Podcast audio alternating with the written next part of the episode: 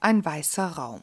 Fünf Personen, Hemd und Hose, Pilzfrisur, schreiben etwas auf die blanke Wand. 20. Februar, 28. Jahreszahlen und Monatsnamen, Datierungen der Briefe, die ein nun alt gewordener Mann über Jahrzehnte an seinen Sohn richtete.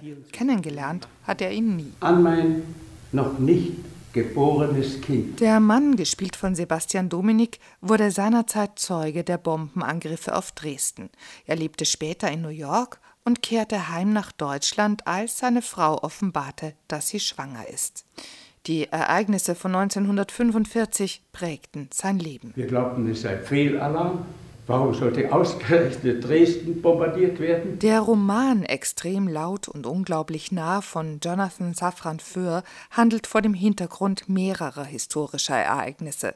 Regisseur Alexander Riemenschneider hat den umfänglichen Stoff für die Bühne bearbeitet. Ich stelle mir immer vor, man wäre Lektor von Jonathan Safran Foer und dann kommt dieser Autor an und sagt, ich würde gerne ein Buch schreiben, da kommt äh, die Bombardierung von Dresden, Hiroshima und der 11. September vor. Da würde ich ihm dringend von abraten.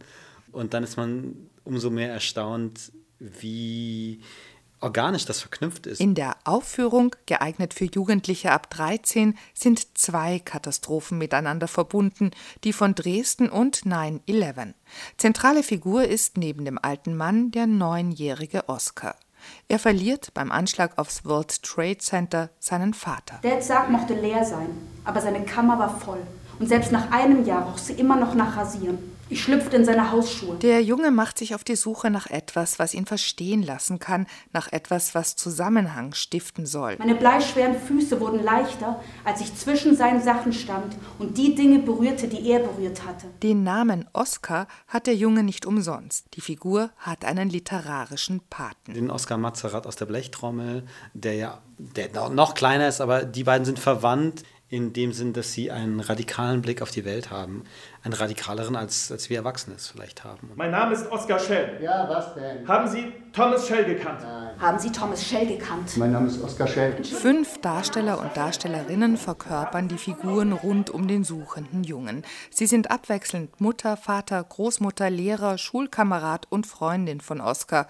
Und sie alle geben auch Oskar selbst ihre Stimmen. Oskar sucht ganz viel und gräbt ganz, ganz tief rein. sagt Schauspielerin Katharina Sattler.